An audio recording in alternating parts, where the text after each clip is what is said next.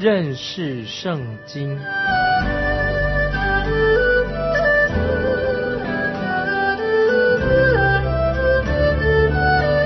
认识上帝的话，把上帝的话带到全世界。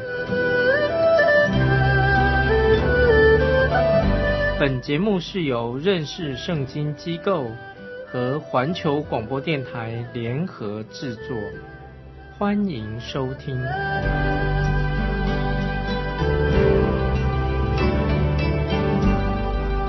亲爱的听众朋友，你好，欢迎收听认识圣经。我是麦基牧师。我们要讲到一个重要的题目，就是关于休妻，就是离婚的问题。在马拉基书上，我们可以看得到，休妻就是离婚。听众朋友，我们注意，神恨恶关于离婚的事情，神不喜悦。我们看马拉基书，马拉基书第二章十六节，耶和华以色列的神说：休妻的事和以强暴待妻子的人，都是我所恨恶的，所以当谨守你们的心。不可行诡诈，这是万军之耶和华说的。马加拉基书二章十六节非常重要。从一开始，神的心意很清楚，就是人不可以离婚啊。我们都知道，主耶稣也曾经说过，当摩西许可以色列人离婚，是因为他们的心硬。但是起初并不是这样。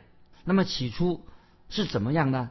我们要看起初神创造人这是怎么样？我们现在看创世纪第二章二十节，二章二十节说，那人便给一切牲畜和空中的飞鸟、野地的走兽都起了名，只是那人没有遇见配偶帮助他。还是创世纪二章二十节关于婚姻最开始怎么样的？首先，我们学到一个功课。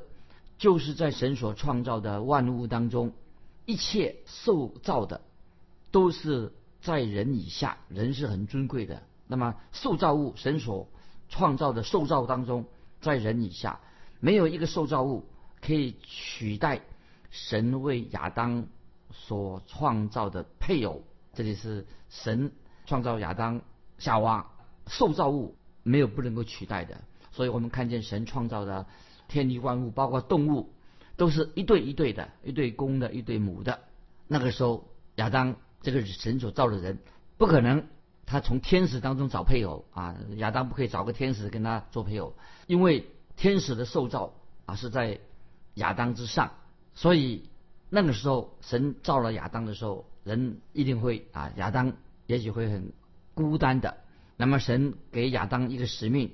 要他为所有的受造物命名起名字，为什么他要命名呢？就是让亚当他命名的时候啊，都觉得哎呀，他人真做人啊，他很孤单。让亚当明白，在他命为受造物命名的时候啊，他需要有一个配偶，他要有伴。当亚当受造的时候，就是神让他知道，他只是半个人啊，意思就是他还不完全，他只是半个人。让亚当知道，他需要一个。另外一半像他的一样的人来做伴侣陪伴他，这个人陪伴他的人呢，又要跟亚当不一样啊，不能做又造一个亚当不是，要跟他不一样。亚当啊需要一个能帮助他的人，亚当需要一个配合他的、适合他的一个配偶。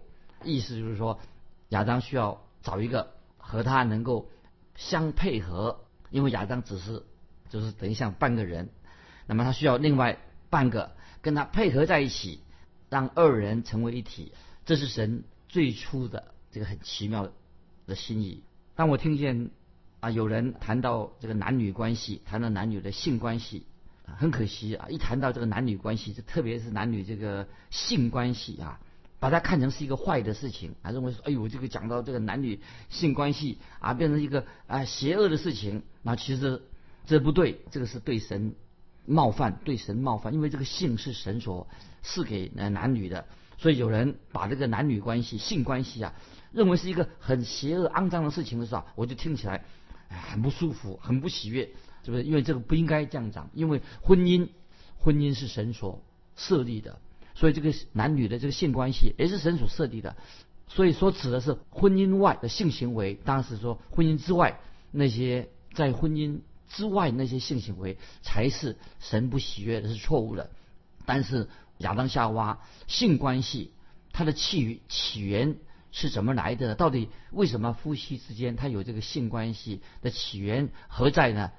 这个性是男神所创造的，神把这个性啊男女不同啊，这个性是神所造的，所以。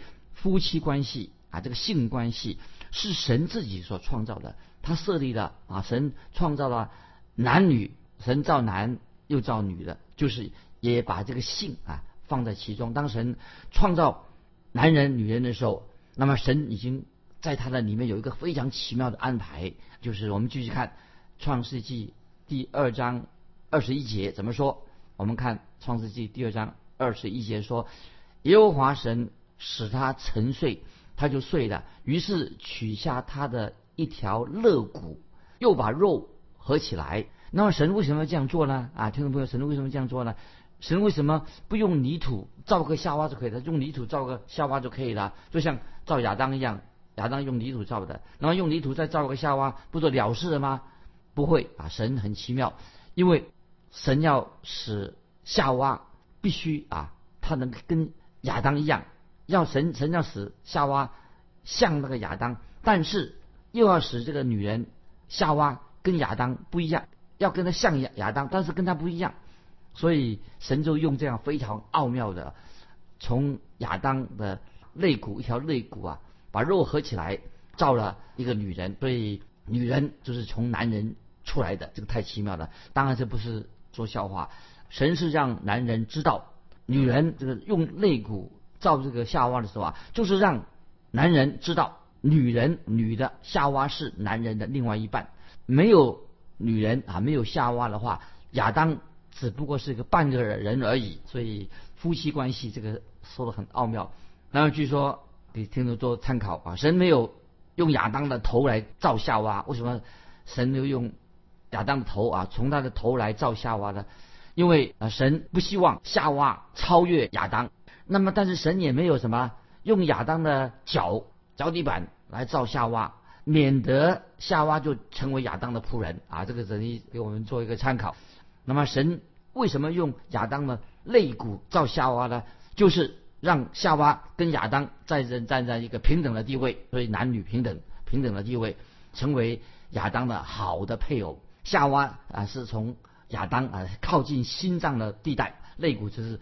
最靠近心脏的肋骨造的，那么因此，所以我们做丈夫的要爱什么？爱夏娃，丈夫要爱妻子，这个意思。夏娃是亚当的最好的帮助者，两人要二人成为一体。所以这里有一个特别的神的逻辑，神的数学非常好。一加一等于几啊？听众朋友，一加一等于不是等于二，一加一还是一啊？这是神的逻辑，很奥妙的。一加一等于一，二人成为一体。亚当夏娃成为一个人，圣经里面从来没有提提到所谓现在什么女性解放运动啊、女权运动，没有这种很极端的观念。圣经很清楚的，没有把女人看得比男人低。圣经从来没有轻看女人。神主借着马拉基书二章啊，我们现在回到马拉基书二章十六节，圣经很清楚的，从马拉基第二章十六节就看出啊，神把女人放在一个很尊贵的地位。但是很可惜，很明显的，在马先知马拉基的时代，以色列百姓已经失去了关于圣经所教导的信息，教导了关于女人的地位。所以在马拉基时代发生什么？就是二章马拉基说二章十六节的，就是关于休妻的事情。啊，以色列百姓做丈夫的，他们失去了神起初创造男女的这个平等的关系，休妻的事和以强暴。对待妻子是神所厌恶的，所以马拉基二章十六节很说的很清楚，神厌恶这种事情，就是关于休妻的事情。丈夫以强暴对待妻子，这是神所厌恶的事情。所以啊，我们再回到创世纪第二章二十二节，那么我们再想到啊，当时神创造女人的时候，创世纪二章二十二节，耶和华神就使那人身上所取的肋骨造成一个女人，领她到。那人跟前，啊，我们这里看到啊，《创世纪》二章二十节，那个女人夏娃一定是一个非常美丽的造物啊，神所造的。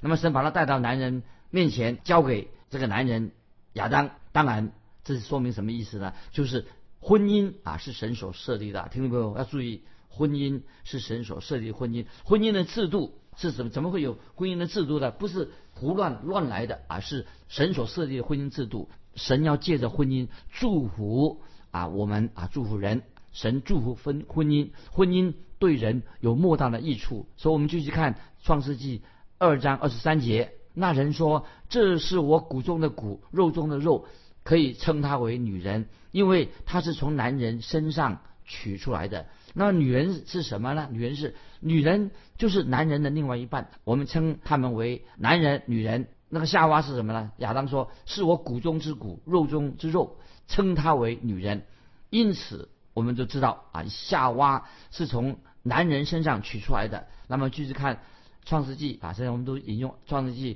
第二章二十四节了。因此，人要离开父母，与妻子联合，二人成为体啊！听众朋友，这些经文太好了，这些经文就是神所安排的，要人离开父母，要建立一个新的家庭。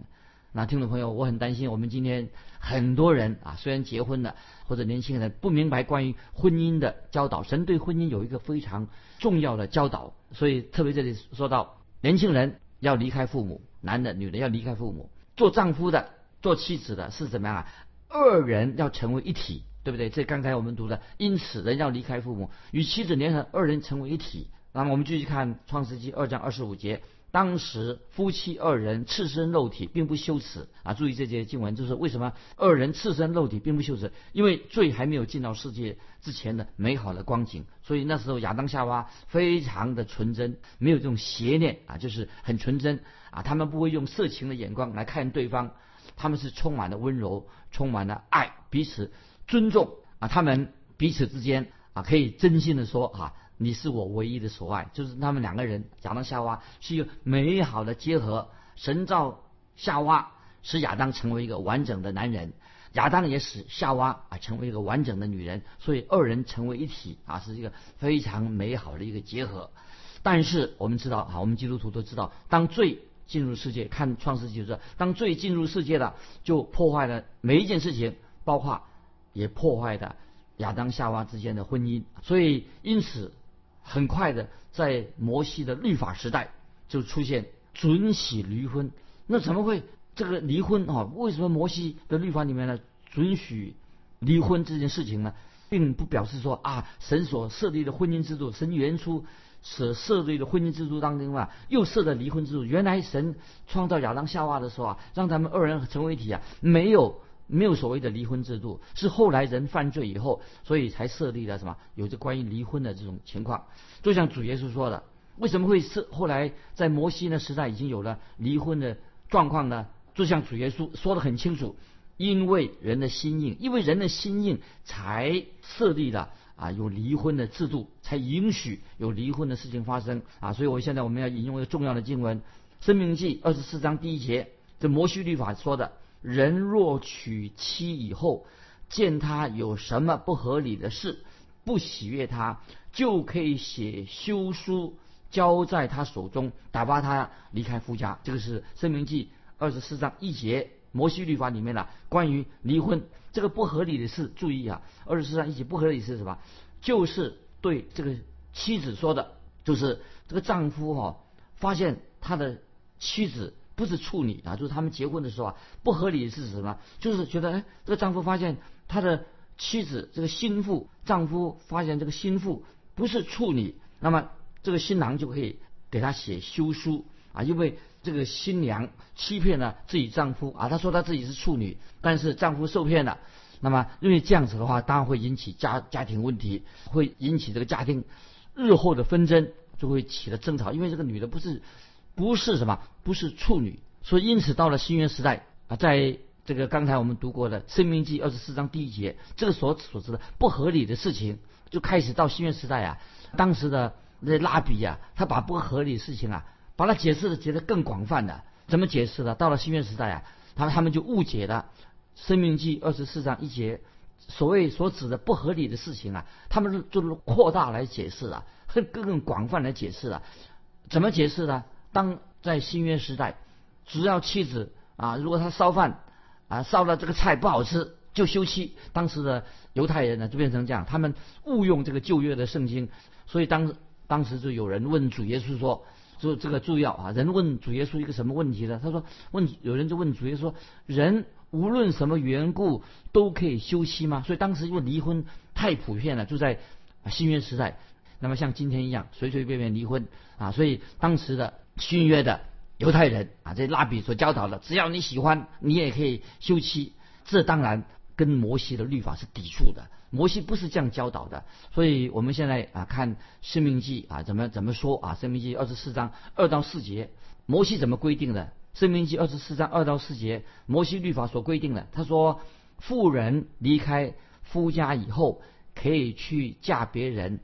后夫若恨恶他，写休书交在他手中，打发他离开夫家，或是娶他为妻的后夫死了，打发他去的前夫，不可在妇人玷污之后再娶她为妻，因为这是耶和华所憎恶的，不可使耶和华你神所赐你为业之地被玷污了。这生命记二十四章二到四节，为什么又？讲关于这个离婚的事情呢，就是为啥免得关于这个离婚结婚的事情啊，造成什么？造成很多淫乱的罪，要有规定，就是关于富人离开夫家以后，他要怎么做？有一些规定，免得什么造成了什么淫乱，很多的淫乱的罪或者卖淫的罪。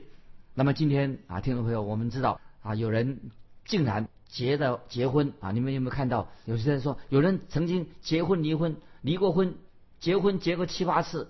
离婚也离过七八次，把离婚结婚呢当成儿戏，结婚离婚呢都这么多次。其实这些人离婚七八次的人啊啊，还把当成新闻，其实是藐视神的婚姻啊，藐视神结婚的时候他们所发誓誓言。今天太荒谬了，很可惜。我们知道在马拉基的时代，这个问题啊，淫乱罪在以色列百姓当中，马拉基时代已经什么非常的普遍。跟今天差不多啊！今天我们知道离婚结婚呢当家常便饭，今天的离婚率也很高，常常因此啊，在教会当中啊，离婚这个事情啊，成了一个有争议性的问题啊，所以让这个教会的同工啊，要或者教会里面的传道人呐，就要常常回答这个关于离婚的问题，到底圣经是怎么看离婚？很多人到现在为止啊，对这个结婚离婚这个离特别离婚问题啊，很混淆，解释都不一样。啊，可以说啊，用一个通俗的话，哎呀，论论到这个教会里面的离婚问题啊，是个烫手山芋哈，不好解释啊。有的人说啊，圣经就是绝对禁止离婚啊，所以有的就是我认为这是也是错误的，圣经没有说绝对禁止离婚啊，但是有些教会说不可以离婚啊，如果你离婚啊，就不能够啊怎么样怎么样，所以说人家无论情况之下不可以离婚，但是圣经并没有说啊，所以在摩西律法里面也可以啊，必要的情况之下。可以离婚。那么关于离婚这个主题，注意听众朋友以下啊，叫给听众朋友一个重要的原则。关于离婚的问题啊，听众朋友你要明白，主耶稣很清楚的提到两件事情，在新约时代，耶稣所说的说两两个重点。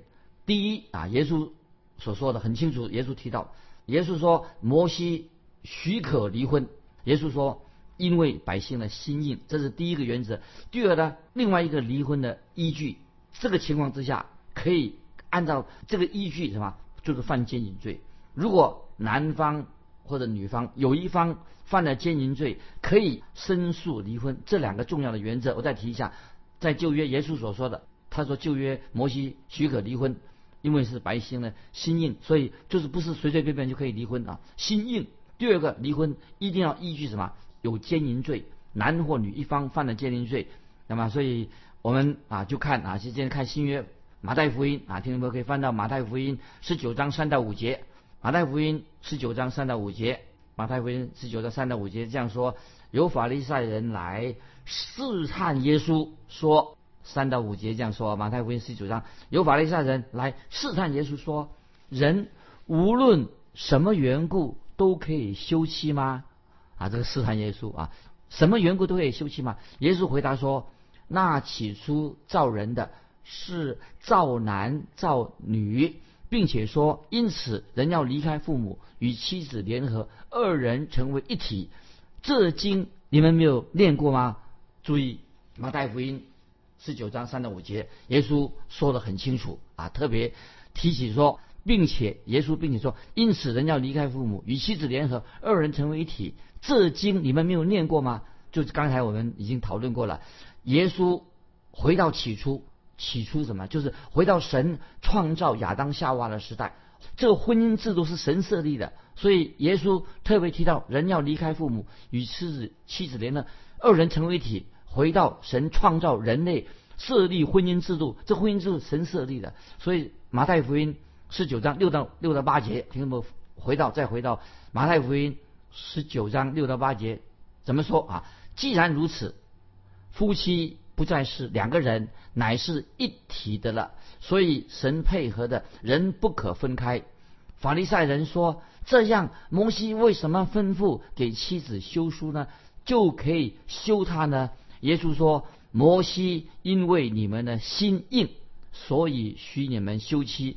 起初并不是这样。”听众朋友。这几节经文让我们好好想，耶稣对于这个离婚的问题怎么解释？我们看到这里，耶稣定下一个离婚、准许离婚的一个理由。我们看第九节，马太福音十九章第九节，这个很重要。节。马太福音十九章第九节说：“我告诉你们，凡休妻另娶的，若不是为淫乱的缘故，就是犯奸淫的。有人娶了那被休的妇人，也是。”犯奸淫的听众朋友特别注意，马太福音十九章九节所说的这个什么意思？这里我们看到门徒怎么，因为门徒也听耶稣这样讲哈。那么他有人娶了那被休的妇人，也是犯奸淫。我们看到门徒耶稣的门徒啊，他们门徒所问的问题啊，门徒因为听耶稣讲，说门门徒啊做了一个回应啊。这我们看马太福音十九章第十节，门徒提的问题，门徒对耶稣说：“人和妻子既是这样。”倒不如不娶，哎，这个门徒很奇怪，怎么门徒发这个问题哦？十九章，马太福十九章十节，听了耶稣所说的，门徒对耶稣说：“人和妻子既是这样，倒不如不娶。”门徒的意思是什么？哎呀，这个太严格了啊！这个离婚的问题太严格了，因为只有一个理由才能够离婚。那么我们干脆不要结婚好了。你看这个门徒啊，这个对耶稣这个问这个问题啊，门徒对耶稣说：“人和妻子既是这样，那干脆不要结婚好了。”就不要结婚了。呃，接着啊，我们看重要的耶稣怎么回答。我们看马太福音十九章十一、十二节啊，这是很重要的经文。耶稣做解释，人可以离婚的理由在哪里？离婚的理由有一个啊，离婚的理由。耶稣说，回答耶稣说，这话不是人都能领受的，唯独是给谁，谁才能领受？因为有生来是阉人。也有被人淹的，并有为天国的缘故自淹的。这话谁能领受，就可以领受。注意，这节经文也这两节经文不太容易解释。那这里啊，简单的说啊，这个怎么解释？马太福音十九章十一说，主耶稣意思什么呢？就是说到，不是每一个人一定要结婚啊。这是当中有一个意思说，主耶稣意思什么？就是不是每个人必须一定要结婚啊。所以。有些人说他不要结婚，他说我们不要结婚啊，守单身。当然是如果有人愿意守单身，这个不犯罪，当然是他可以守单身。那么有些人他生来就是阉人，意思是说这些人他自己自愿的，自愿要守单身可以。那么我们知道在尼布加内沙那个时代，但以理啊，他是什么？他我们用但以理做个例子，他在巴比伦王尼布加尼沙。做工，他是一个太监啊，他是被迫的、被阉的成为太监。他为了，因为当时他们的方式就是被迫成为太监，那么他们可以这样专心的服侍君王，也是为了什么？他们能够花更多的时间呢，专注专注在他们做这个太监的事情。还有一种，他们自己不结婚。还有耶稣在这里说，有一些是什么？为天国的缘故自阉的，是为了天国的原因，就是因为。他们是为了服侍基督，为了神的缘，为了教会的缘故啊，他们就不结婚。当然，这里听众朋友特别要注意，有人觉得啊自己可以守单身。如果真的你你自认为有这样的呼召，你有这样的能力守单身服侍主，当然是很好。那么，但是听众朋友要注意，我认识有好几个传道人，他们是单身的，他们一直没有结婚。我以前呢也想这样想说，哎，为了服侍啊，我也可以守单身。但是听众朋友，我要告诉你，我很快的发现啊。我没有这样的能力，神没有给我这样的有这样的守单身的啊这种恩赐。很快发现了单身对麦基牧师啊，对我自己啊非常不适合。所以这里听众朋友，我们应该做一个小简单的结论：神啊给我们很大的自由，但是最重要的是什么？让我们听明白耶稣基督所说：如果你要选择结婚，你要结婚，如果你要结婚的话，那你就要承诺做一个好丈夫，做个好妻。